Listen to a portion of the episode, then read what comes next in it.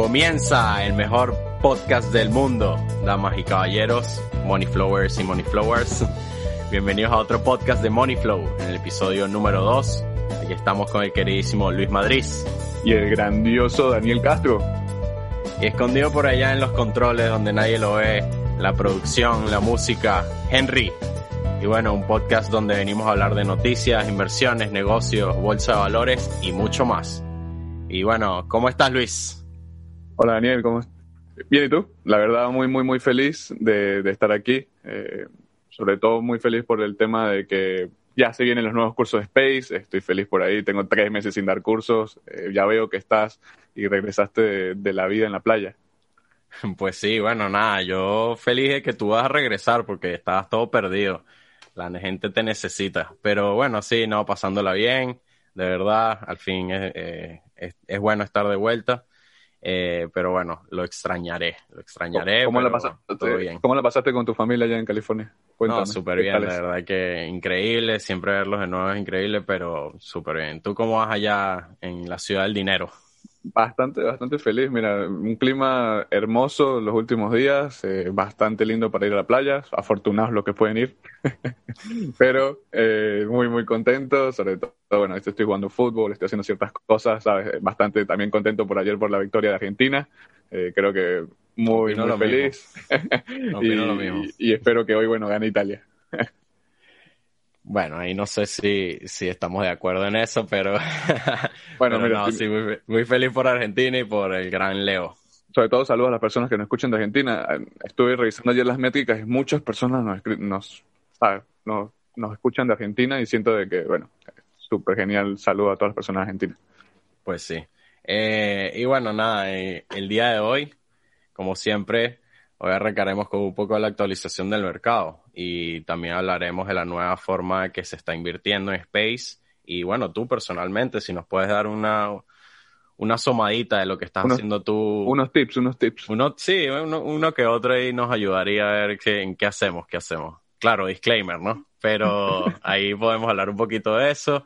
Y bueno, por último hablaremos de un par de compañías que son ejemplos del tema de hoy, que hablaremos un poco sobre la, eh, las inversiones de estatus y, la, la compra. Sí, eh, es, un, es un buen tema el tema de los estatus, ahorita hablaré sobre eso, pero bueno, para comenzar un poco hablaré sobre los índices. Eh, de verdad, bueno, esta semana estuvo bastante variado, no sé cómo te fue a ti, Daniel, de verdad que fue una semana muy, muy interesante, una semana muy, muy rara. Inclusive, bueno, por ahí las personas me escribieron, bueno, qué está pasando en el mercado, qué sucedió. Eh, el lunes fue feriado, porque, bueno, fue 4 de julio aquí, las fiestas nacionales. El martes, bueno, los índices y los mercados fueron bastante eh, choppy, estuvieron bastante, ¿sabes? Ahí no se movieron mucho, terminaron un poco negativo. El miércoles hubo un sell-off, o sea, una venta masiva de, de, los índices, bastante, unas caídas bastante bruscas eh, durante el miércoles y jueves. Y bueno, vimos que el viernes cerró el mercado en máximos históricos, se recuperó el mercado increíblemente. Eh, algo que me llama mucho la atención a mí personalmente porque son fenómenos que están sucediendo. Veo mucha entrada y salida, inflows y outflow de dinero. Eh, para mí, sobre todo, comenzó con este concern o con estas con este tema de la inflación, comenzó el mercado a caer, se proyecta de que la inflación puede llegar a un 5%, un 6%, y bueno, empezaron a los inversionistas a sacar su dinero durante el miércoles y el jueves, eh, sobre todo también temas de la Fed, creemos que, bueno, también eh, viene una semana importante la próxima semana. La próxima semana vienen, vienen los datos inflacionarios, viene Powell a hablar, creo que hay bastantes datos macroeconómicos interesantes por ahí. Y siento yo de que, bueno, la próxima semana va a estar bastante interesante, pero esta semana estuvo de locos, de verdad, siento yo de que, bueno, fue una semana loquísima dentro de los mercados, una semana que llena volatilidad, semana que le encanta sobre todo a la gente que hace scalping o este tipo de, situaciones, eh, bastante emocional. Creo yo de que el mercado está llegando a un punto de estrés que mm, pueden suceder este tipo de cosas. Ya sucedió la semana, hace dos semanas, sucedió esta semana, creo que puede seguir sucediendo. Eh, ahí existe como que la regla de los tres días. Generalmente hay una regla eh, o una metáfora en, Wall Street que dice que, bueno, el mercado cae tres días y luego empieza a subir de nuevo. Algo así sucedió eh, esta semana. Y siento yo de que existen muy pocas posibilidades en este mercado tan sobrevalorado.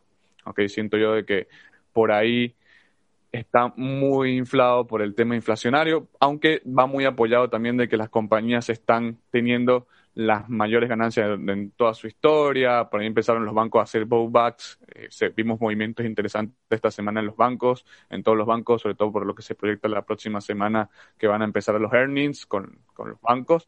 Y siento yo de que, bueno, em, personalmente hay un impacto positivo ahí o pueden haber oportunidades de mercado ahí, pero de resto siento que está bastante sideways, está bastante lateralizado todo lo que puede ser el mercado, eh, hay pocas posibilidades de entrada, sobre todo para irse en largo. estamos esperando, por naturaleza de mercado tiene que venir o tiene que suceder una caída, es lo que estamos esperando o lo que yo estoy esperando personalmente. Y eh, cuando venga esa caída, pues bueno, sabes, lanzar la casa. totalmente de acuerdo, totalmente de acuerdo. El mercado, bueno, desde hace un, un mes o un mes un poco más atrás, este, ha estado bastante lateral, no ha estado, bueno, como siempre, sube y baja, lo hablamos la vez pasada, en el episodio pasado, eh, de lado a lado, y bueno, nada, es, un poco difícil invertir en un mercado así como este, pero de todas maneras se le saca beneficios, ¿no? Como tú dices, otra vez en máximo, siempre toca barreras y bueno, nada, este, esperar al sell-off otra vez para meterle un put. no, pero este, hablando que estabas tocando un poquito el tema de la inflación, bueno, eh, yo creo que el mundo de la economía era de esperarse, eh, no es gratis, no, el estímulo, el cheque de estímulo, eso nada es gratis, eso se cobra. Y la medida del gobierno eh, para hacer eso es haciéndolo con un poco de inflación, ¿no? Eso la gente va a gastar más, va a, a poner mucho más dinero en, en los negocios y los negocios, por su parte, van a devolvérselo al gobierno, que es parte de la idea de, Powell y toda la Fed, ¿no? De que la inversión suba de a poquito, que la gente no se dé cuenta, pero ahí está, ahí va a estar y bueno, nada, obviamente lo van a tratar de regular para que no se salga de control, pero es una forma súper básica de cómo el gobierno va a recuperar ese dinero que, que han invertido en los estadounidenses. Sí, sí, yo siento que bueno, hay mucha masa monetaria que lleva al tema inflacionario. Eh, sobre todo, bueno, también vemos un incremento en los precios del petróleo. Esta semana hubo reunión de la OPEP. Vimos de que Arabia, Irak y estos países se están volviendo locos con el tema de, de los cortes de suministros y de exportación e importación. Eh, creo yo y siento, sobre todo, bueno, mucho con el tema inflacionario, de que el petróleo y la inflación van muy de la mano. Vemos que el petróleo está en 75, 76, baja a 74, pero siento que, bueno, del year to year ha subido más de el 50, 60% desde, desde su caída en el cóntago de la famosa caída esa del petróleo negativo. Así que, bueno, eh, pienso y realmente estoy convencido de la idea de que la inflación va a ser más de lo que ellos piensan. Y también por ahí me genera muchas dudas el cómo ellos manejan la situación. Eh, hay cosas que nosotros no vemos, hay cosas que siento yo de que no están viendo algo real, están inyectándole, inyectándole, inyectándole, inyectándole dinero al mercado. Y em, creo de que puede existir algún tipo de fractura o puede existir algún tipo de movimiento extraño que ellos no estén viendo. Inclusive, bueno, no sé si viste lo de Wells Fargo que quitó las líneas de créditos a sus clientes. Yo creo que es por el riesgo del, pago. Internacionales. Internacionales, creo que es por el riesgo del pago, eh, etcétera, cómo esto afecta el fiscal rate, eh, todo el tema, todo el tema de crediticio en Estados Unidos está bastante interesante, aunque bueno, eh, según la prueba de estrés del, del mercado y del gobierno, pues no existe ningún tipo de problema en los bancos o en los grandes bancos. Así es. Y bueno, nada, Luis, cuenta, quería saber un poquito de cómo invertiste tú esta semana o has invertido estos meses eh, o Space Capital Group, cómo está invirtiendo en la bolsa, sobre todo como estatus social, en los estatus sociales y todo eso. Bueno, mira, esto es un tema, sobre todo hago disclaimer, simplemente esta es mi opinión, es una idea, no, no es que esto tenga que ser así ni nada por el estilo, la gente que me está escuchando eh, lo sabe, no es que vayan y compren esto, vayan y hagan esto, vayan e inviertan de esta manera. Aquí, bueno, hago un poco más para educarlo eh, y hablo un poco más para educarlo. Y bueno, la, la idea de hoy que les traigo nace del concepto social de la economía. La gente piensa de que la economía es un concepto financiero y no, ¿ok? No, no es así. La economía es una ciencia social. Eh, básicamente estudiamos masas. me ha parecido curioso y sobre todo Daniel, no sé si te ha pasado a ti, pero siento yo de que ahora el estudio de la masa es mucho más interesante que el estudio métrico o el estudio financiero numérico. Eh, creo yo de que la bolsa de valores va muy o va más por allá donde eh, la gente quiere más o la gente le atrae más una idea o la gente piensa que esto puede ser mejor idea. Eh, hace unos meses, pues bueno, no, no doy cursos, eh, no sé si has visto, pero no he dado muchos cursos, eh, tengo tres, cuatro meses de que no doy un curso, y bueno, estoy enfocado mucho en desarrollarme como persona, como profesional, y he estado leyendo muchos libros, y bueno, en, uno de esos libros que leí, leí un libro que me llamó mucho la atención, que se llama This is Marketing, de Seth Godin, lo puede leer cualquier persona que esté escuchando esto, se lo recomiendo, y siento yo de que eh, esa manera de que Seth Godin ve el mundo, dije, bueno, ¿cómo no aplicar o cómo aplicarlo de Seth Godin en lo que puede ser un método de inversión? Así que eh, lo uní mucho lo de él con mis ideas, eh, sobre todo lo, digamos, lo moví hacia mi campo, pero tiene mucho sentido lo que dice él, y bueno, te lo explico muy brevemente.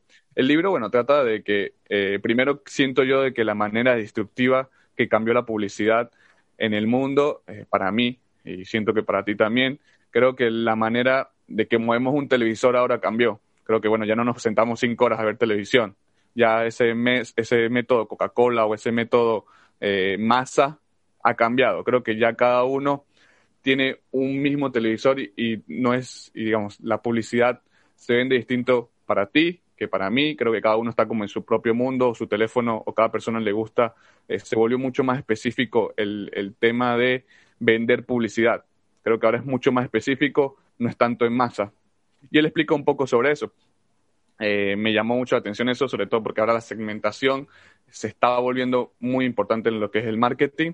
Y también me llamó bastante la atención el tema de las necesidades y los deseos de un consumidor. Entonces, bueno, yo, yo, la gente que no me conoce, pues bueno, yo soy eh, emprendedor. La gente que me está escuchando esto, que es emprendedora, también me podrá entender un poco. Pero es muy importante entender cómo nace un producto y cómo se puede volver bueno un producto. Creo yo de que eh, este tema, las necesidades y deseos, pues van muy de la mano de lo que es la pirámide de Maslow eh, o todo lo que puede ser eh, este tema jerárquico. Pero bueno, lo que yo apliqué un método que ahora lo denomino status stock. Para entender, o bueno, para entender un poco lo que es el estatus social, es la posición jerárquica que ocupa un individuo dentro de su, sociedad, dentro de su sociedad, con base en diferentes variables, como pueden ser em, niveles de ingreso, la actividad económica que desarrolla, en algunas culturas puede ser inclusive hasta el nombre, aunque no es lo mismo un rey que, un empresario. Y siento que con mis estudios entendí, y con este estudio de Seth Godin entendí que los consumidores tienen necesidades y deseos en las que las empresas se centran para desarrollar productos y servicios que satisfagan. Eh, y siento de que va más hacia allá de, este tema del ego, ¿ok? Y yo lo hablaba con mi papá y lo hablo a veces con las personas, con las personas hablo sobre estos temas eh, que hablan conmigo y se los hablo y se los explico siempre. Eh, Luis, quería preguntarte algo. Este, bueno, más que una pregunta es un comentario. El, me está, me llamó la atención cuando dijiste que el, el, ya la, publicidad, el marketing, todo eso no es algo ya global, eh, ya estamos viendo que es algo más personal, ¿cierto? Es lo que dice, es algo más específico a lo que eres tú como persona. Y lo vemos muchísimo en Instagram y en todas estas redes sociales que nos atacan de publicidad, que ahora veo más, más posts de sponsors de publicidad que, que mis propios amigos y me parece increíble que, bueno, sí, ya es algo que ya no es algo como que hay tanta, si hay publicidad en la televisión, no a decir que no, obviamente es uno de los principales eh, eh, vendedores de publicidad, por así decirlo, pero wow, me parece que este tema que estás mencionando sobre algo más personal, más específico a tu persona, es increíble, ¿no? El mundo está cambiando. Sí, y, y, no puedes, y ya no puedes vender algo como, como lo vendías hace 20 años. O sea, ya tienes que ser, tienes que ir atacar, el, digamos, la psicología de la persona directamente. ¿Qué quiere la persona y qué deseos quiere la persona? Siento yo de que va muy de la mano por ahí, creo que es un buen tema, creo que, bueno, necesitamos, podemos dedicar un podcast entero a hablar de eso, porque, bueno, hay, empresas que como Hulu, incluso Netflix ahí, IoT Service, eh, que, que, se encargan vicio, también lo está haciendo con los televisores estos inteligentes para que te salga la publicidad. Apple inclusive lo está haciendo también con Apple TV para que, bueno, todo lo que tú veas lo puedas comprar. Incluso, bueno, Netflix ahorita la, la tienda de ropa de que, ah, bueno, me gusta esa franela que estoy viendo en televisión, bueno, la puedo comprar de una vez. Eh, creo de que va muy, muy hacia allá de que la manera destructiva que estamos viendo eh, todo este mercado de todos estos medios audiovisuales o estos medios de comunicación en masa, creo que la venta se está volviendo muy específica. Así que, eh, y esto es importante entenderlo porque, bueno, el marketing trata de influenciar en el deseo o en llenar esta brecha de estatus o como como lo llamamos en mi familia, el ego. ¿okay? Creo que bueno, el ego para nosotros se divide, o para mí se divide en tres factores importantes, que son el prestigio, el estatus y el autorrespeto. Y creo yo de que, bueno, sobre todo el tema del estatus es muy interesante. No sé si te ha pasado a ti, pero, pero sí me pasa a mí que, bueno, en mi, en mi en mi universidad, en, en, todo el tema este de, del high school, en todo el tema de que, bueno, en donde juego yo fútbol, pasa mucho de que vemos diferentes estatus, sobre todo aquí como, bueno, como inmigrante yo aquí en Estados Unidos, pues he pasado por diferentes estatus, he visto diferentes estatus y veo que consumen cosas distintas, ven cosas distintas. Y bueno, creo que es importante entender que las necesidades son estados de carencia, eh, tú sabes lo que necesitas, ¿ok? Tú sabes qué, qué necesitas mientras que los deseos son formas que adquieren una necesidad moldeada por la cultura o por tu círculo o por la personalidad del individuo. Creo que, bueno, cuando tú deseas algo es porque seguramente ves que alguien lo está usando. Ah, bueno, Daniel tiene este carro, eh, wow, me pareció increíble, lo deseo. O bueno, Daniel tiene esto, me parece increíble, lo deseo. Y bueno, va, va muy de la mano hacia allá. Y este, bueno, me parece que este, la gente también se conforma, ¿no? Hasta ciertos niveles que son los que ellos pueden alcanzar y o no alcanzar, pero igual de igual manera no te hace más o menos, sino bueno, es una es una cuestión de de a dónde uno puede llegar, ¿no? Y qué, qué es lo que puedes tener para satisfacer tu, tus necesidades o no necesidades, sino más bien lo que dices tú, mencionas el ego, ¿no? Un poco, bueno, lo que en verdad no necesitas, pero tienes. Y, y, creo que las compañías que tienen este tipo de estatus o este tipo de, digamos, de jerarquía o forman este tipo de jerarquía se convierten en, muy buenas inversiones, ¿ok? O tienen este pricing power sobre el consumidor. Eh, uno de los mejores, o uno de los mejores ejemplos que te puedo dar así, que se me venga hacia la mente ahorita mismo, creo que es Yeti no sé si has ido a Yeti, pero si o has escuchado de Yeti. Eh, nosotros hablamos de Yeti mucho, mi papá y yo, porque bueno, vemos fútbol y es el patrocinador de Austin FC. No es nada, no me están pagando por la publicidad, ok, no, no. Aunque bueno, si quieren eh, los escucho.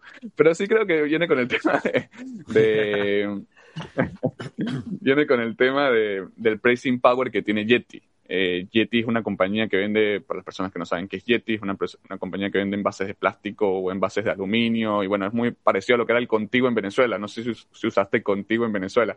Pero generalmente tú ves una, fiesta. en la trampa y me lo compré. Una vez caí en la trampa y me lo compré. bueno, bueno, caíste en la trampa y te lo compraste. ¿Por qué? Porque estabas intentando rellenar ese estatus, ¿sabes? Estabas intentando rellenar ese estatus social de, de, bueno, mira, tengo un Contigo, tengo un Yeti y soy cool. Ok, soy, soy alguien cool. Creo que eso es lo que te vende Yeti, porque tú te vas a lo que es Yeti, simplemente es un envase normal, o sea, no tiene nada de que ah, sorprendente, es un envase normal. Y pasa mucho aquí en Estados Unidos, sobre todo, creo que eh, estamos muy segmentados tanto culturalmente como es de forma de estatus. Ok, yo siento que los estatus en Estados Unidos están muy divididos o estamos muy separados. Generalmente tú no te sientas a comer con un multimillonario, ¿no? Eh, en Latinoamérica creo que eso es un poco más común, Okay, una persona que tenga dinero eh, tiene mucho más contacto con una persona que no tenga tanto dinero o sus recursos sean eh, menores.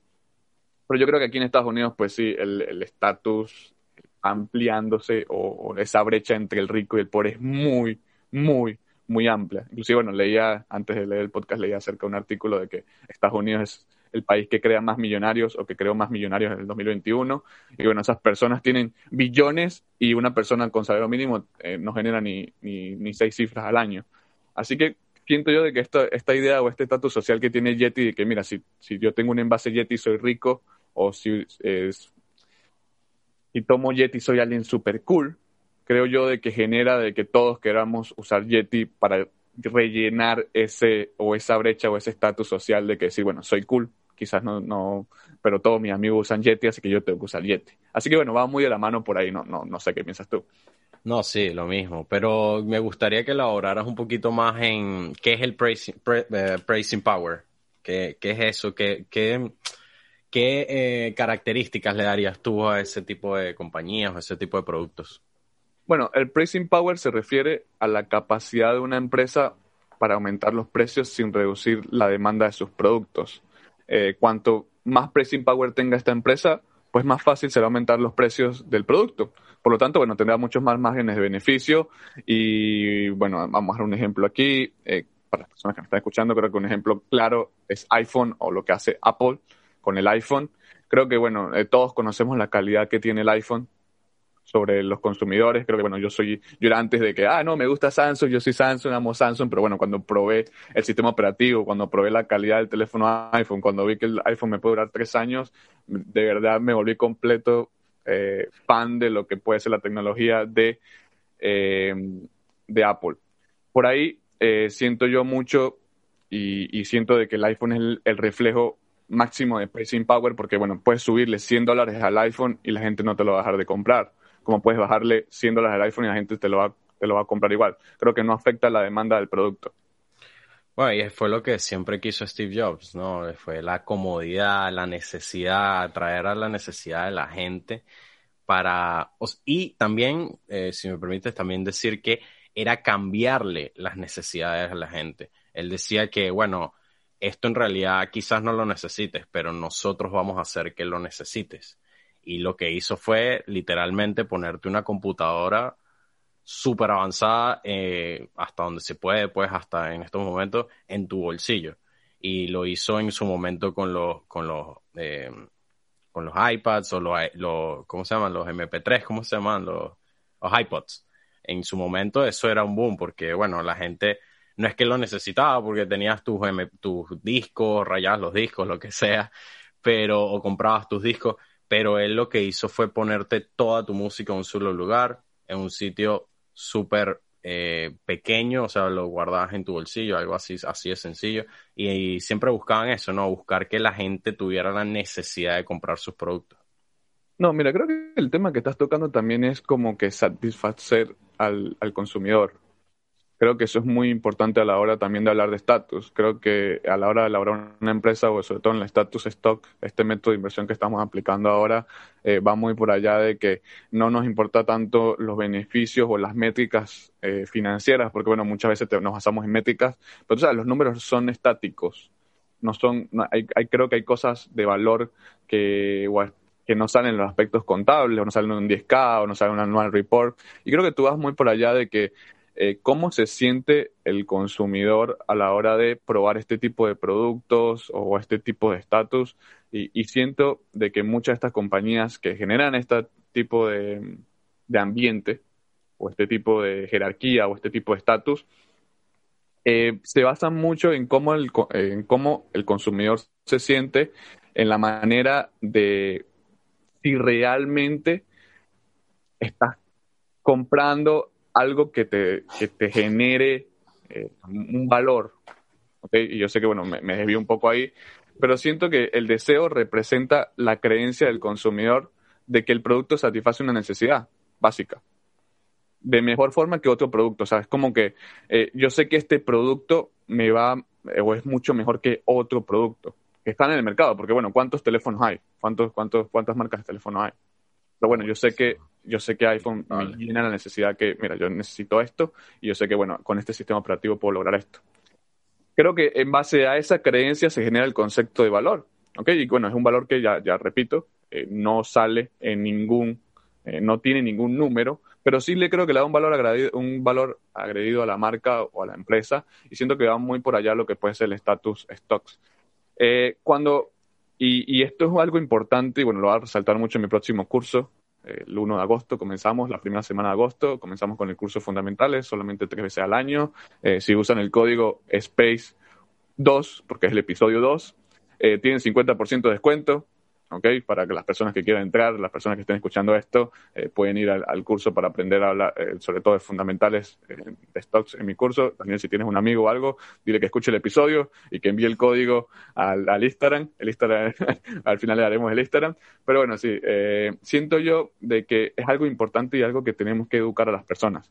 Que no es solo métrico, no es solo número, no es solo financiero, sino que también hay otras cosas que tienen las compañías que son importantes, eh, valores, eh, sobre todo estos aspectos que generan valor, como puede ser lo que acabas de decir tú, la satisfacción del cliente, como hizo Apple, de mira, te lo hago todo más fácil, tienes todo en un, en un AirPod y ya, ¿ok? Eh, tienes todo en, un, en algo destructivo, en una nube, ya, listo, no tienes que hacer más nada, no tienes que estar comprando CD, eh, mato negocios, porque bueno, creo que deberíamos hacer un podcast del cementerio de negocios que tienen Amazon, Apple, Google, etcétera, porque creo que acabaron con todo, se llevaron, se están llevando todo el pastel. Y por eso, em, por eso tratan de atacarlos, ¿no? ahorita en, de forma legal a todas esas compañías que, bueno, tratan lo en ya como un monopolio de tantas compañías y eso que Sí, pero pero yo siento, yo siento de que todos, todos sabíamos el poder que tienen. O sea, todos sabemos el poder que tienen. ¿ok? Todos sabemos de que, bueno, son monopolios, entre comillas, electrónicos. Pero me llama mucho la atención el tema de que... Mm, el, tema, el tema de que puede ser por ahí de que el gobierno está actuando muy tarde, ¿sabes? O sea, son cosas, adquisiciones, por ejemplo, bueno, em, estaba lo de Facebook, estaba leyendo el caso de Facebook que lo comentamos en el podcast pasado, y era lo estaban acusando por la adquisición de Instagram que fue hace 10 años, ¿sabes? Fue hace, y están acusando por otra adquisición que fue hace 15 años. O sea, no, sí, son cosas que se veían venir. Son cosas que se veían venir porque, bueno, esas empresas empezaron. Y es absurdo de que lo acuses o que digas que algo está mal si ya tiene 15 años así. O sea, es totalmente absurdo. Para mí no tiene ningún tipo de idea. Pero bueno, eh, no, debíamos un poco. Este, bueno, eh, hablando de todo esto, ¿qué, ¿cuáles crees que tú que es la diferencia entonces de invertir en commodities o en este tipo de inversión que son este tipo de pricing power stocks? Mira, yo creo que la diferencia entre los commodities o todas las, todas las commodities stocks y esta pricing o este tipo de inversión que estamos aplicando ahora es que, bueno, que el commodity no es flexible, ¿ok? Una, una, una empresa que una empresa de commodities como puede ser el petróleo, una empresa de oro, una empresa de silver, no tiene este pricing power sobre el consumidor. Ellos dependen mucho de la oferta y demanda del commodity. Bueno, por ejemplo, si, el si me subió el petróleo, son muy cíclicas, son empresas muy, muy cíclicas. Por ejemplo, si el, si el precio del petróleo me sube, pues yo, eh, si soy una empresa de petróleo, pues hago más dinero. Pero si el petróleo me baja, pues yo hago menos dinero. Entonces no tengo ese pricing power sobre el consumidor, sino que me voy mucho a la oferta y la demanda. Y yo creo que, bueno, con este tipo de método de inversión, además de que tenemos mucho mayor crecimiento en muchas otras métricas, creo que también nos da eh, el chance de, bueno, también de, implementar otros nichos de mercado o estas tecnologías destructivas. Porque, bueno, yo también siento ahora de que si no eres tecnológico no sirves, ¿ok? Yo siento de que ahora que si no estás o si no estás aplicando tecnología, no funcionas. Ahorita podemos ver, bueno, existe un boom de la fintech, existe un boom de los carros eléctricos, existe un boom de las nubes, existe un, mundo, un boom de todo lo que tenga que ver con lo tecnológico. Yo creo que ahora te tienes que ir a lo tecnológico o no funciona. Creo que los commodities, además de que tienen muchos gastos, pues tienen estas limitaciones. Ojo, no estoy diciendo de que eh, sea mala idea invertir ahí, no. Yo la mayoría de cosas que invierto son commodities porque es mucho más fácil medir oferta y demanda. Pero sí siento de que se pueden aplicar otros métodos o otros tipos de, inversión en tu portafolio con ese, sabes, con ese enfoque hacia vamos a hacerlo un poco distinto, vamos a, a, vernos un poco por el estatus, vamos a hallarnos. Y creo que, eh, y creo que uno de los mayores ejemplos es Tesla. Creo que Tesla ha llenado esa filosofía de estatus Tesla. yo tengo un Tesla y soy más cool de que alguien que tiene un Ford. Estoy salvando al mundo.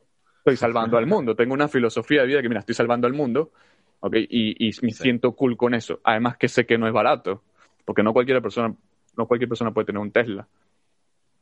Y siento yo que, bueno, ese es, creo que es la diferencia, la mayor diferencia entre los commodities y este tipo de inversión.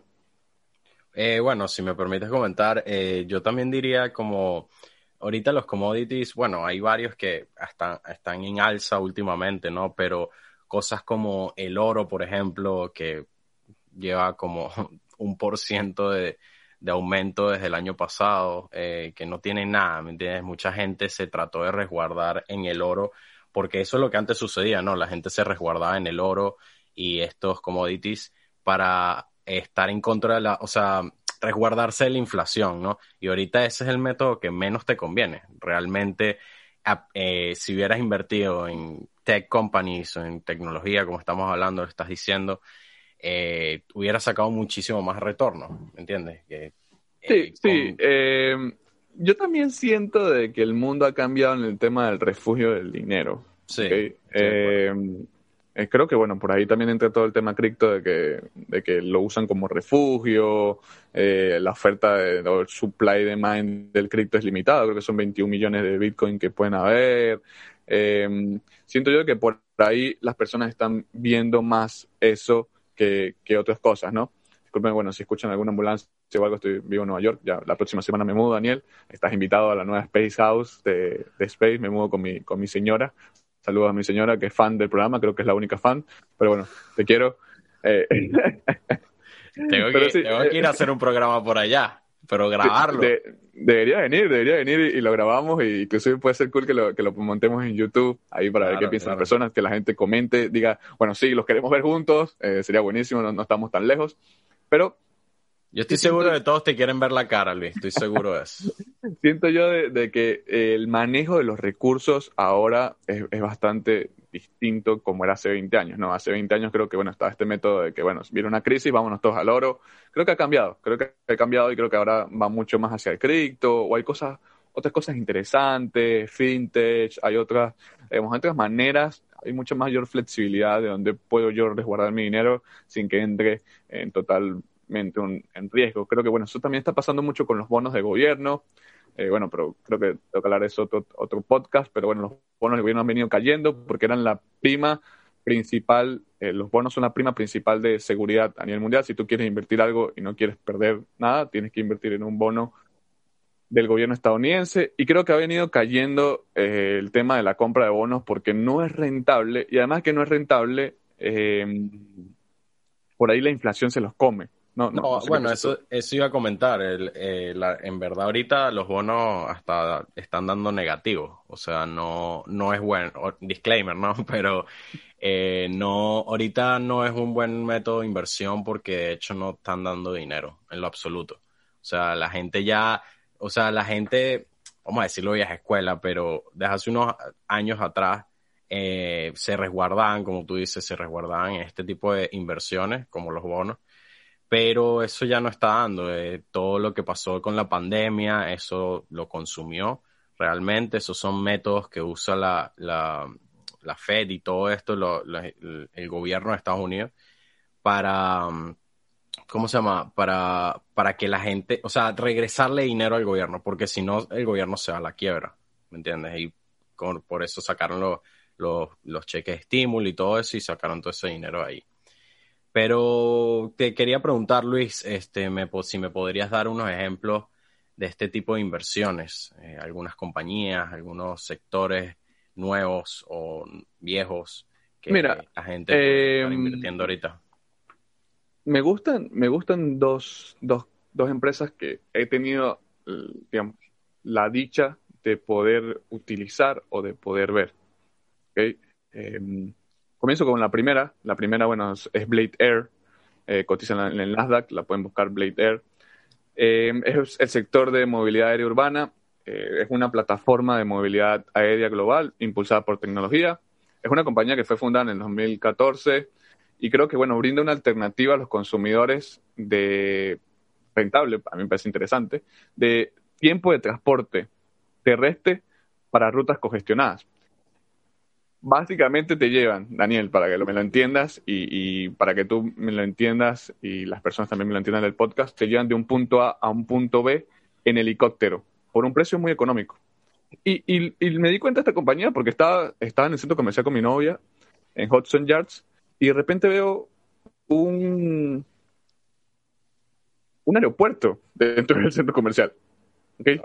Y yo digo, yo digo, wow, un H, ¿sabes? La H del helicóptero. Yo digo, wow, ¿qué es esto? ¿Por qué, ¿Por qué esto está aquí? Okay. Y bueno, y alrededor veo sillas, ¿tú sabes estas sillas de, de actores que son como de tela. Bueno, tú, tú eres de California, pero tú, tú me vas a entender estas sillas que estas sillas que son como de director, que son de tela con madera, así que las abres y, y ves ese, y, y por puras personas vestidas en polo, con sus lentes así. Sabes que son personas que tú ves que tienen un estatus distinto a las demás personas, se visten distintos, se notan pues. Y, y, y llego yo y le pregunto a chica, chica, ¿qué es esto? O, o ¿qué, ¿qué, hacen aquí? No, este es un aeropuerto. Y yo, wow. Aeropuerto en el medio un helipuerto, perdón, un helipuerto. Eh, bueno, en verdad ellos les llaman eh, zonas de. Creo que es.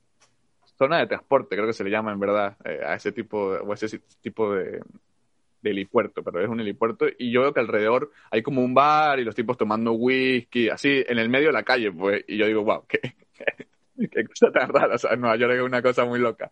Y de repente bueno, veo, el helicóptero y sí, los llevan de ahí al aeropuerto, del helipuerto ese al aeropuerto.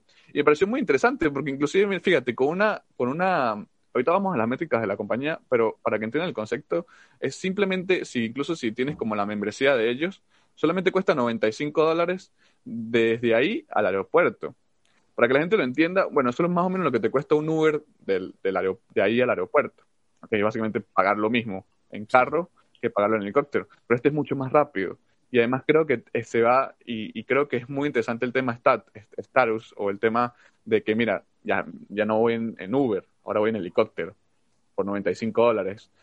Eh, muy, muy curioso, es un método, e incluso, bueno, luego me puse a investigarlo, porque, bueno, soy de las personas esas, no sé si te pasa, Daniel, pero bueno, pruebo algo o veo algo, digo, bueno, vamos a ver si esto está en bolsa y vamos a ver si... Sí, ciertamente.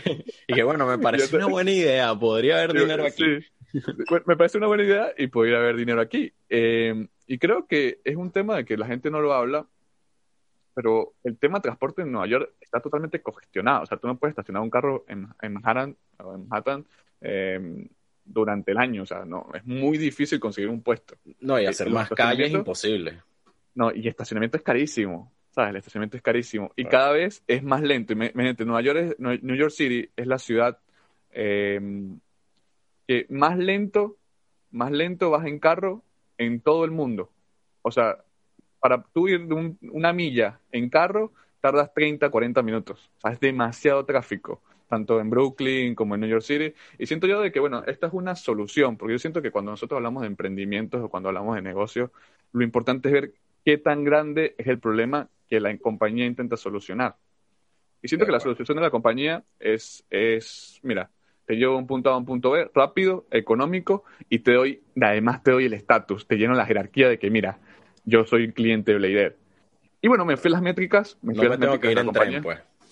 No me tengo que ir en tren, eh, como, como, como a veces me voy yo en bus, ¿no? Que, que tienes que abrir así la... El, irse en bus al aeropuerto es, comiquísimo. Eh, pero sí, te das estatus de que no, no te vas en tren, no te vas en bus, sino que yo llego en helicóptero, agarro y agarro mi vuelo. Y es muy interesante porque todos ahora tienen, este hizo enlaces con todas las, las otras compañías de, de tráfico aéreo, eh, de transporte, y me pareció muy interesante como, bueno, tiene ahora alianzas con Air China, Air China, eh, tiene alianzas con todo lo que es Air France, American, sea, todas las compañías de estas de, no, no, no voy a hablar de ellas, pero sí con todas las compañías de turísticas de viaje y me llamó mucho la atención. En las métricas, bueno, las métricas me parecieron muy, muy interesantes y no sé qué piensas tú, pero bueno, tiene alrededor más de 200.000 clientes, ¿ok? Eh, tiene 40.000 clientes recurrentes cada año, su market cap en bolsa es muy pequeño, apenas de 620 millones. Me llamó mucho la atención, pues, generalmente de una manera métrica, es que sus ingresos aumentaron el 44%. ¿okay? En, el segundo, en el segundo trimestre del 2021 tiene alrededor de 365 millones de ingresos brutos, ¿okay? muy por arriba de lo requisitos mínimos de cash, o sea, eso es bastante cool porque le puede dar, digamos, le puede dar un poco de flexibilidad a la compañía, ese cash flow le puede dar flexibilidad a la compañía para seguir creciendo. Eh, creo que, bueno, ahorita están, están adquiriendo helipuertos y adquiriendo espacios y están expandiendo las rutas. También me, me llamó mucho la atención que está haciendo los anuncios recientes con las empresas eh, aeroespaciales de Beta Technology, Wizz Aéreo, que bueno, creo que es una transición de que Blade Air no solo se quiere convertir en transporte aéreo este de bueno de personas, sino que también creo que el tema de los drones de delivery creo que es un tema que está creciendo y creo que es un tema muy, muy interesante. Como pues, mira, Daniel, pides una pizza y te llega la pizza en un dron así a la, ventana de tu casa. Y te, y te y sabes, eso creo que, además que es instagramiable, creo que es muy interesante el tema de, ese tema. O mira, eh, cómo puedes llevar eh, paquetes de cosas de que pedí en Amazon, cómo te puede llegar eso por un dron, ¿ok? Eso lo está tratando de hacer Blade que bueno, sé que hay unas compañías que están como Hack y otras compañías que, bueno, son sus competidores directos, pero también te da eso. Pero lo que me gustó de esta compañía es que no es una idea, ¿ok? No es algo de que simplemente ves el video en YouTube y, bueno, te lo muestran ahí, wow, super cool, sino que es una realidad porque lo vi, lo viví, estuve allá, vi cómo la gente se monta, vi que la gente lo utiliza y fue como que wow.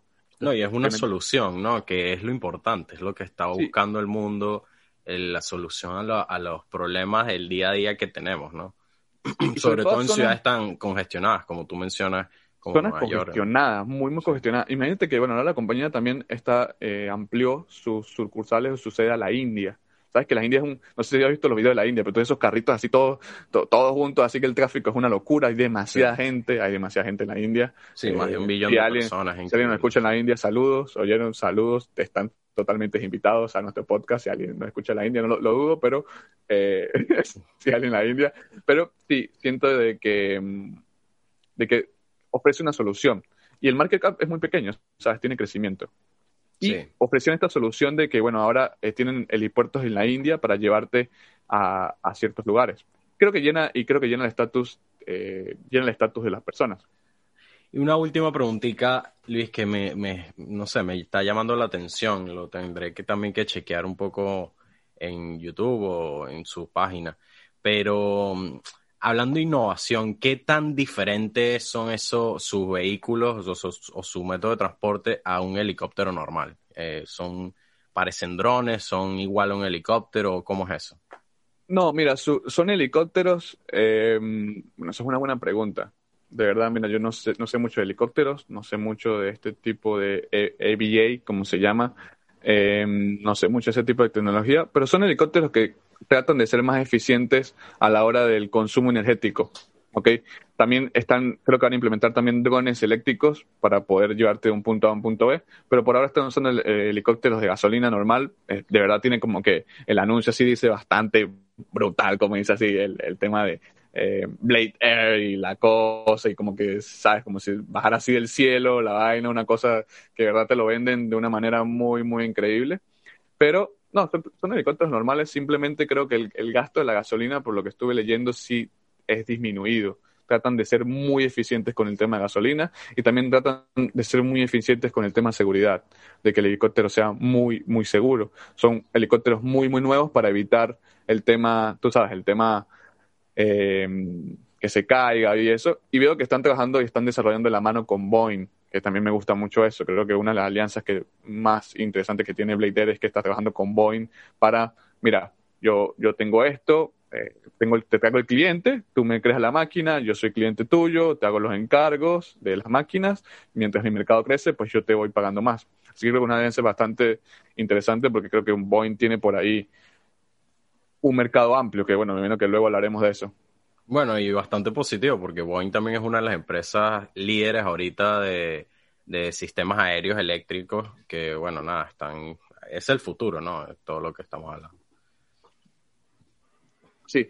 Eh, otra, otra de las métricas que, otra empresa que me gustó bastante fue Finch. El ticker es FIGS, cotiza en la bolsa de Nueva York. Esto es una marca eh, estadounidense, sobre todo en sede en Santa Mónica, California, allá donde tú te las pasas bebiendo, eh, no sé si fumando, pero sí te la pasas allá escuchando Justin Bieber con tus amigos allá en La Joya, ¿ok? Mi vida no es la de hippie, pero sí se disfruta el veranito por allá.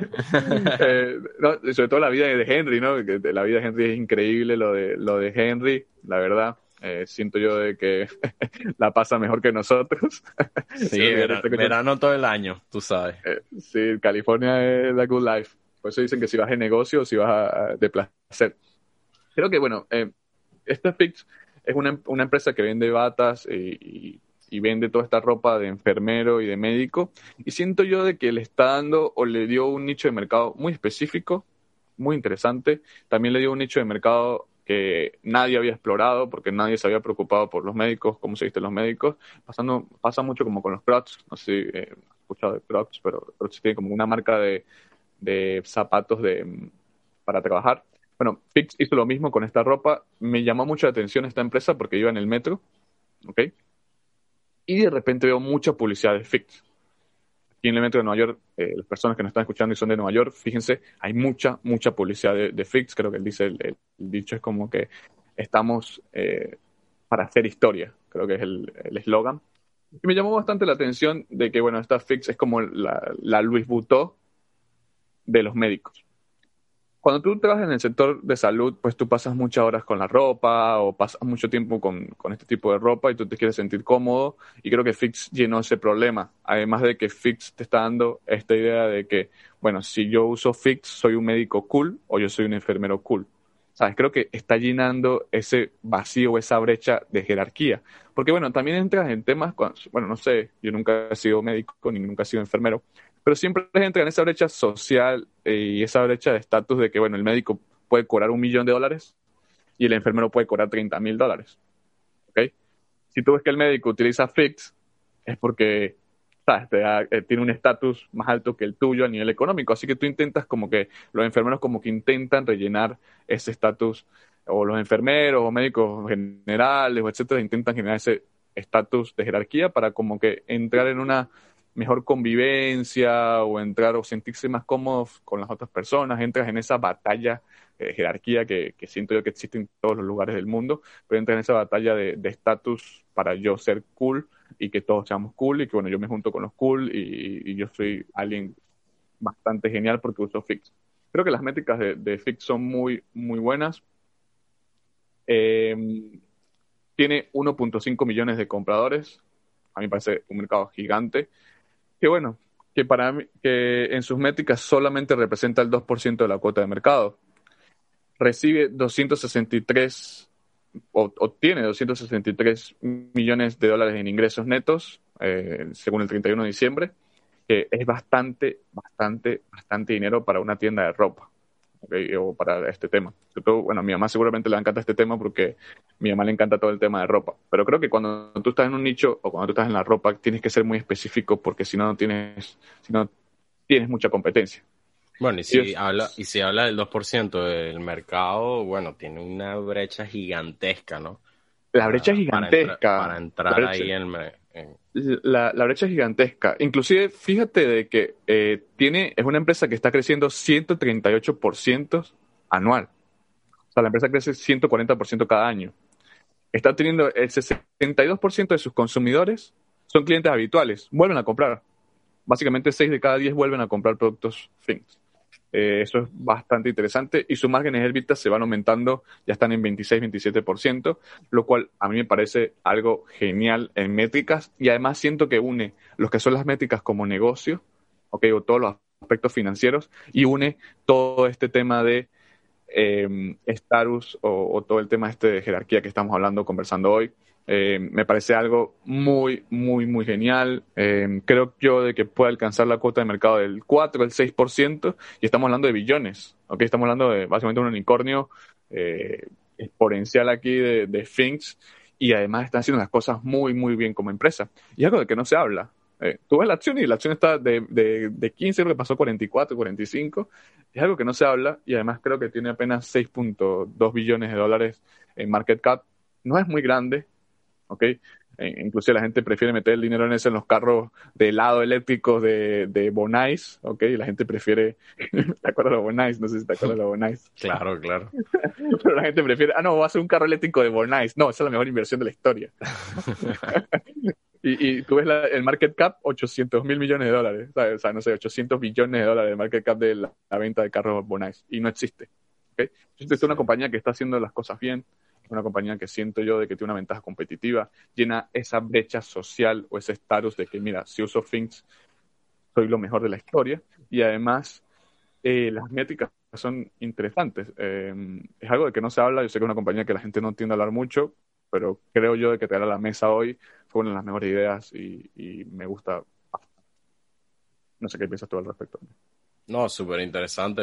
De verdad que me gustan estas compañías. Lo que tú dices, no se habla mucho de ellas, pero hacen unos negocios que, bueno, se meten en un mercado específico y sacan, sacan beneficio de eso. Y me parece súper inteligente, eh, emocionante saber que eh, hay gente que todavía busca esos espacios donde, donde se puede todavía hacer dinero, ¿no? Nada está terminado en este mundo. O sea, siempre hay algo por hacer, siempre hay algo diferente. Y bueno, lo que tú mencionas de hacer, eh, de hacer ese, esa, eh, hacer más compacto la, la, diferencia entre una, el estatus social de las personas eh, es interesante. lo puede usar un enfermero, lo puede usar un médico, los dos se van a ver cool, se van a ver bien, eh, están tranquilos, se sienten bien, que eso también es importante para la sociedad, ser positivos, estar positivos, eh, porque bueno, ahorita se necesita eso. Hoy en día, de verdad, siento que esas cosas se necesitan. Y bueno, tú sabes que a mí lo que me importa más que todo son los números. Eh, me llama la atención que nada más 2% del mercado es lo que esté apenas empezando a comprar estos productos. Y lo que sí no sé es cuándo empezó esta compañía, cuándo habrá empezado pero, pero igual me parece que tienen bastante espacio para crecer, números interesantes, me gusta lo del EBITDA con un 26-27% de margen, eso es eh, bastante importante porque eso quiere decir que la, empresa tiene eh, poder, poder de mantenerse, un poder de que se va a tener dinero resguardado para, para poder seguir el próximo año. Y yo creo que se puede expandir a otros países como puede ser Canadá, Creo que también el sector salud en Canadá también es importante. Australia, eh, Europa. Creo que las empresas se van a ir expandiendo y a la vez que se va expandiendo, pues va a tener, además de que va a tener el reconocimiento mundial de marca o tiene este branding que es hermoso, que es lo que hace esta gente que es fantástico, creo que también va a tener ese poder. Además creo que la barrera de entrada es bastante complicada no, no, sé, no sé si lo piensas tú, o bueno, yo aquí pensándolo, creo que tiene una barrera bastante complicada de un competidor ahí, porque ya crearon esta, ya crearon esta idea y yo creo que es algo que, y este tema de la inversión de status stocks o este tema del status, es que algo químicamente sucede en tu cerebro o, o te venden esta idea de que, bueno, si tienes esto vas a ser genial y algo químicamente sucede de que cuando tú lo tienes, pues quieres algo más o te rellenan con otra brecha y así van llenándote eh, la mente de estas cosas que al final son vacías, pero si sientes ese eh, autosatisfacción o no sé cómo no sé cómo decirlo, pero al final sucede algo sucede algo químico en tu en tu cabeza de que mira lo vuelvo a comprar. Es como las bebidas. Yo creo que deberíamos hablar de eso en un podcast. Y es como cuando te tomas una bebida y te gusta ese sabor, pues tú también te vas a ir a comprar la misma bebida con el mismo sabor. ¿Por qué? Porque sucede algo químicamente en tu cerebro que mm, genera de que tú lo vuelvas a hacer. Siento que, bueno, esto, este tipo de acciones eh, tienen eso, ¿no? Mientras si tú te vas en helicóptero, en vez de irte en Uber, tú vas a decir, wow, qué genial fue en Uber. Claro, te sientes el rey del mundo, ¿no? Es una experiencia distinta, exactamente. Y, además que te sientes el rey del mundo, la experiencia químicamente en tu, en tu cabeza es, es, eso, ¿sabes? Sí, es una eh, experiencia diferente. Ya cuando eso se vuelva común en muchos años, en unas cuantas décadas, que eso ya sea común, que Cinco, la mayoría de la gente la haga. Bueno, la gente va a empezar a innovar en otras cosas, ¿no? Y a empezar otras cosas a, no sé, en jetpack, qué sé yo. ahora todo el mundo pues tiene jetpack en 30 años, ¿sabes? Pero, esa, eh, pero es la satisfacción que tú dices, de, tanto mental como, ¿sabes? Corporal, todo, todo te, te, te, te da satisfacción en tu cuerpo de que estás haciendo algo nuevo, te da más adrenalina, te gusta, eres más eh, proactivo, y bueno, me sí, y, este tipo y mira, em, y aquí vamos con otro tema. Yo sé que estas son las dos ideas que están en bolsa, pero me comentaban en el grupo, y yo sé que, bueno, saludo a la gente del grupo del Telegram, que nos apoyan ahí. Tenemos 400 personas, eh, más de 400 personas. Saludos por ahí a todos. Y, me escribía Sandro de Chile. Mira, Luis, ¿por qué no hablas un poco de la cerveza artesanal? ¿Ok? Em, bueno, esto es un tema de, de que es muy interesante el tema artesanal y creo que es un tema que va de acorde a lo que es este episodio del podcast y, va muy de la mano de que las cervezas artesanal tienen que vender ese status o tienes que satisfacer esa, ese nivel de que, mira, estoy tomando algo que no es común. Exclusivo. Y, soy exclusivo. a la hora de, de, tomarlo. ¿okay? Y además con la cerveza artesanal sucede mucho de que tienes que variar mucho los sabores, porque tú no quieres buscar el sabor de una cerveza normal. Ah, no, sí, porque como, no sé si te ha pasado, pero a veces tomas como esta cerveza artesanal de, ah, no, sí, está un poco más fuerte. No, es una cerveza normal, está un poco más light. No, está buena. Eh, no, realmente tienes que ser algo, un factor diferenciador en estas cervezas artesanales. Eh, y siento yo de que cuando tú creas una marca de cerveza artesanal, porque él me está hablando como que, bueno, si pienso yo de que es un buen negocio o mal negocio formar una empresa de cerveza artesanal. En Latinoamérica, lo primero que tienes que hacer si estás en Latinoamérica es que tu producto sea global. Ok, empecemos por ahí. Solventar el problema de que yo quiero ser global, porque en Latinoamérica no tienes mercado. Por eso existen muy pocos mercados o muy pocos unicornios dentro del mercado latinoamericano. No hay dinero para eso. Entonces tienes que proyectar que tu producto sea digamos, internacional. Segundo, tienes que generar ese estatus de jerarquía de que, mira, si yo tomo esto, soy lo mejor del mundo. ¿Ok? Eh, siento yo. Y además tienes que generar el sabor. Creo que el sabor es muy importante porque eso es lo que genera que la persona vuelva a comprar. Vuelva sí, claro, y tiene, que ser algo, tiene, tiene que ser algo único, ¿no? O sea, tiene que ser sí, mira, por ejemplo, tiene que tener un factor diferencial de lo común, porque si no te vas a tu, a tu a tu licorería más cercana y te compras la que todo el mundo compra, la normal, la ¿sabes? ¿Cuál, sí, por ejemplo, por ejemplo eh, Sandro me habló sobre eso y, mm, y yo aquí en la cama lo pensé así como que una idea loca, okay, una idea así de negocio, de repente no sé si a ti te pasa, pero yo de repente estoy así mirando el techo, ah, se me ocurrió una idea de, lo que me dijeron y, y, puede ser un buen negocio. Y es que, bueno, un factor diferenciador de crear una cerveza artesanal es que todo el contenido sea biodegradable, tanto el empaque como la botella, como el producto en sí. Creo que eso sería un factor interesante, sobre todo traerlo aquí a Estados Unidos o traerlo al nivel internacional, porque siento que el mundo se está yendo a ser un poco más consciente y además no solo venderías una cerveza, sino que también venderías el estatus y el nivel de conciencia de, crear un mundo mejor. Así que bueno, no sé, se me ocurrió la idea de que bueno, si alguien está escuchando esto, le estoy dando ideas de inversión eh, totalmente gratuitas, ¿ok? Pero siento ya de que bueno, crea un empaque que sea biodegradable, Crea la botella que sea, biodegradable, ¿no? O, reciclable o qué sé yo. Y también de que los productos sean orgánicos o, algo así un poco más eh, profundo en la ideología de, algo más ecológico. Creo que sería algo cool porque siento que el mundo se está yendo hacia allá. Creo que sería cool. No he visto ninguna cerveza que me diga que la botella es traída del, del océano de, China, de no sé, de, de, la, montaña de, plástico que hay ahí en, al lado, en el Pacífico. Ah, de la montaña de plástico del Pacífico. Yo creo que eso es un problema, ¿saben? Y, creo que es un problema muy grande. Es un problema muy, muy, muy, muy grande. Quizás cuando nos vayamos a rentabilidad y a otras cosas es distinto. Okay, bueno, no, quizás no sea tan rentable o quizás no sea esto, pero creo yo de que a la hora de crear un negocio, primero tenemos que proyectarlo, que, que solventar el problema, creo que unos problemas del plástico y las botellas estas eh, creo que contaminan mucho. Y creo que también solventar el problema de el factor de diferenciar de la cerveza artesanal. Además creo que cuando tú inicias la cerveza artesanal, no sé qué piensa Daniel, pero eh, necesitas mucha infraestructura. Necesitas tanques grandes, necesitas un espacio, necesitas donde guardarla, todo eso es dinero. Okay, no, no son inversiones grandes. No es que, bueno, yo, sí, tú puedes hacer cerveza en tu casa, pero al, al nivel para ser rentable no va a ser así. Necesitas cosas, espacio, infraestructura, canales de distribución, tienes que generar esto. Pero creo que va muy de la mano de esto y creo que si tú piensas hacer esto o si alguien está escuchando esto y quiere hacerlo, bueno, me puede enviar un...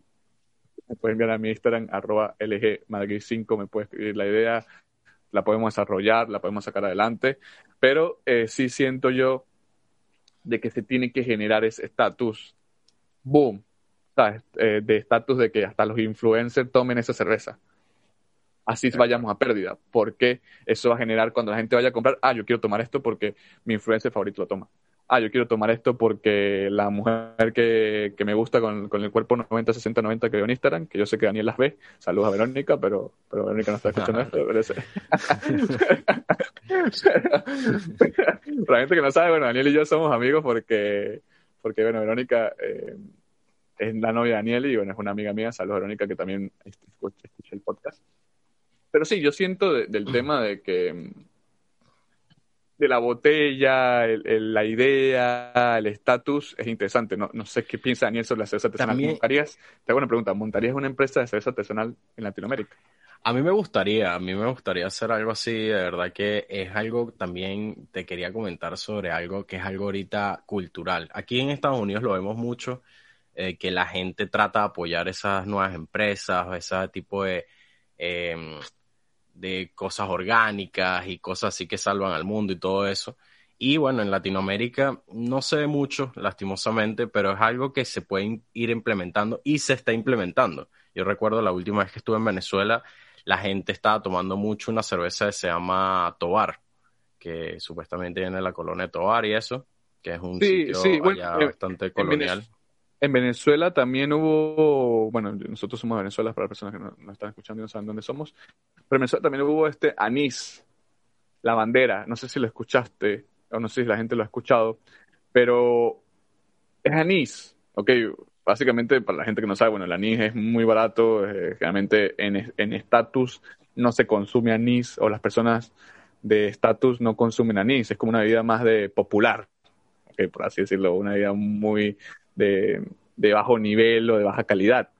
Y, este y a esta gente de la bandera se le ocurrió la idea de crear un merchandise y una, no sé, una increíble idea de crear un anís premium, ok, exclusivo, un anís de artesanal que sea lo máximo mejoraron la envase, mejoraron todo y eh, crearon esta Isla Bandera que lo pusieron con todos los influencers, estuvo Lucho Mosqueda, estuvo, eh, bueno, etcétera, los influencers que estuvieron con la bandera. Y bueno, los, los tipos toman anís la bandera, pues eso significa que es súper cool. Y hubo un boom así de que, eh, no sé si sabe el que vende zapatos, ¿cómo que sabe que vende zapatos? De que, que es de Caracas, muy cómico. ahí está. Eh, hubo un boom en eso que dice en alta. ¿Te acuerdas? Eh, creo que es Petare, Petare, que dice en alta. Eh, Petare también sacó la botella, que él es un, como la gente lo puede buscar, alta, en alta. Y siento yo de que ese mm, boom de ser algo premium, de hacer algo genial, eh, es lo que le da la característica diferenciadora a tu producto.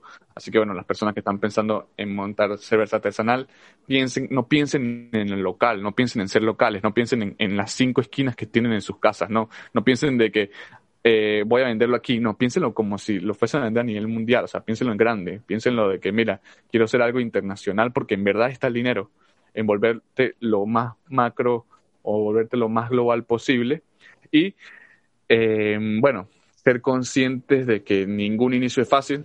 Ok, si ustedes a empezar con este proyecto, las personas que emprenden me entenderán, pero sí es ser un plan de negocios eh, distinto con un factor diferenciador totalmente distinto o diferente. Sí, que, y que ataque y que ataque sectores que no sean tan tan no tanta competencia, sí, que no, que no tengan tanta competencia. Pueden ser específicos, pero que no tengan o que no estén llenados de competencia. Me gustó mucho, bueno, no sé si supiste, Daniel, aquí eh, para terminar, lo de los Bumble Tea. El Bumble Tea, no sé si has probado los Bumble Tea. No, no lo he escuchado, no he escuchado. No he escuchado los Bumble Tea. Bueno, estos Bumble Tea, eh, no es que yo lo haya probado, pero yo sé que eh, mi novia me gasta la tarjeta de crédito utilizando estos Bumble Tea. Eh, y algo como una bebida que tiene como unas pelotitas, no sé, yo no la he probado tampoco, pero sí, sí lo entiendo y yo sé que las mujeres... Oh, tú dices, tú dices el, el, té asiático que tiene como una gelatina abajo. Ajá, ajá, ese, no, ese no, ya, ya sé, ya, sé cuál ya, es. Ya, sabes cuál es, ya sabes cuál es. Sí, sí, sí, sí. ¿Sabes? Eh, me pareció muy interesante ese mercado, ¿no? Y, y, explotó aquí en Nueva York. Eh, tú ves a todo el mundo con su Bumble Tea a las 4 de la tarde, es un fijo allá en Koreatown. Eh, Aquí al lado de mi casa tengo, hay un local, Luis, hay un local que es de eso. Es literalmente de eso. es lo solo que de eso. Solo de eso. que vende. Y vende muchísimo. Bueno, aquí en Nueva York vende muchísimo. Es una locura. Tú vas de 4 a 5, no puedes entrar. Es una cola. Yo ojalá suba una foto para que la gente me lo entienda. Y, y, y, me di cuenta de que va a salir el, el IPO eh, de Bumble Tea, de una cadena de Bumble Tea en China, y está valorada en 2.2 billones de dólares el IPO. Wow. ¿Ok? Tiene 560 tiendas, alrededor de 62 países del mundo, no me sé el nombre del IPO, se los debo, pero es algo muy parecido a eso, ¿sabes? ¿Quién toma Bumble? Dime, dime, tú, tú Yo una vez lo probé, la verdad es que no, eh, me sentí raro, me sentí raro, pero sí lo he visto muchísimo, la gente lo toma muchísimo. Pero es un símbolo de estatus, ¿sabes? Es un símbolo de que si tomo Bumble Tea, soy alguien o, o también puede ser algo cultural, puede ser como que es una cultura diferente, ¿sabes? es este, exótico, es algo... exótico, exacto. Es, algo, es algo demasiado exótico que, que siento yo que te genera ese estatus, ¿sabes? Te da ese estatus de que, mira, eh, tomo Bumble Tea, soy más cool que tú. Mira mi Instagram, tomo un Bumble Tea porque un Bumble Tea para que la gente que no sabe aquí en Estados Unidos cuesta 6, 7 dólares. No es para nada barato. Okay, no, no es para nada, no es, no es que vas a tomar Gatorade, no, no. Estás tomándote un Bubble Tea con Almond Milk y no sé, qué sé yo, Esplenda azúcar súper extra refinada. orgánica de, de, Costa Rica, ¿no? Y siento yo que ese estatus es lo que te da, y creo que son buenas ideas, ¿no? Eh, creo que con la cerveza, o si vas a hacer algo de cerveza, a las personas en Chile o a las personas que están, tienen que ir hacia allá. ¿okay? Pueden, pueden hablar con nosotros, ¿ok? Eh, para hacer ideas de negocios, consultorías de negocios, no hay problema. pueden escribir. Eh, no me estoy haciendo publicidad, pero sí. Y bueno, Pero eh, no, sí, súper interesante todo esto. Hablamos un poco de cultura, hablamos de, de eh, cosas exclusivas, pricing power, eh, commodities, todo esto, la bolsa, súper importante. De verdad que son temas que siempre llaman la atención. última vez, siempre lo diré, que somos, siempre tratamos temas que nos ayuden a entender un poquito mejor cómo está funcionando el mundo, a qué va el mundo y bueno, ¿Algo más que agregar, Luis? ¿Algo más que decir de ilustrarnos con tu sabiduría? No, no, no, no. Pero bueno, este episodio me gustó bastante. Creo que fue un episodio bastante interesante. Eh, bueno, darle las gracias a todos por escucharnos. Somos Luis Madrid y Daniel Castro. También, bueno, recuerden seguirnos en Instagram, arroba Space Capital Group. Allá pueden dejarnos sus comentarios, suscríbanse, por favor, suscríbanse a su canal, denle like, denle retweet, denle, no sé, montenlo donde ustedes quieran, por favor, ayúdenos. Eh, y también que nos den sus opiniones, eh, qué les parece por ahí por Instagram, nos pueden mandar un DM a ver qué les parece los podcasts, eh, nos dicen qué temas quieren escuchar, qué temas quieren, no sé, inter sí, o, si tienen, o si tienen alguna idea de negocio que queramos que conversamos aquí, o si ustedes tienen eh, cualquier, no sé, cualquier cosa que se les cruce por la mente, cualquier duda, vayan y escríbanla por allá, los esperamos y bueno, espero que tengas una feliz semana Daniel, nos vemos, hasta la, nos vemos la próxima semana. Nos vemos en el episodio 3, Luis. Un abrazo. Buenísimo. Money Flowers. Chao.